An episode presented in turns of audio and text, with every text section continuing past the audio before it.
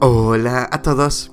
27 de marzo y gracias a nuestro devocional Alimento para el Alma, hoy podrán escuchar Triunfar. Lectura sugerida es 1 Juan capítulo 5 del verso 1 hasta el 4. Nos dice su verso 4, porque todo lo que es nacido de Dios vence el mundo y esta es la victoria que ha vencido al mundo, nuestra fe. Armando José Ceguera escribió que cuando Simón Bolívar estaba en Pativilca, recibió la visita del escritor y estadista Joaquín Mosquera, Bolívar estaba sentado en una pobrecía, recostado contra la pared de un huerto, con un, pañuelo atado a su cabeza. Sus pantalones dejaban ver sus rodillas y su voz era hueca y débil, y su semblante cadavérico. Entonces Mosquera le preguntó, ¿qué piensa hacer usted ahora en general? El libertador abrió los ojos enteramente y su rostro se iluminó. Entonces dijo sin titubear, triunfar. Y lo hizo.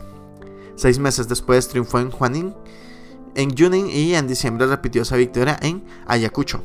Triunfar es la palabra a esculpir en la mente. Hay muchos derrotados pues creen que sus posibilidades están por debajo de los que enfrentan en consecuencia, respondiendo al esquema mental de derrota. Quedan inmóviles, acostumbrados a la capitulación y cegados por la miopía mental. No pueden enfocar la imagen del triunfo. Obviamente, hay que quebrantar esa imagen que se forjó desde el primer fracaso, cuando aprendimos y aceptamos que no nos levantaríamos del piso. Triunfamos cuando nuestro objetivo es noble, justo y bueno, cuando somos perseverantes por alcanzarlo y templamos la vida en la fragua de las circunstancias.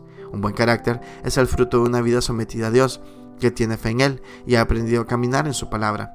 Si tienes fe en Dios, todo será posible y en definitiva, esta es y será tu mejor victoria.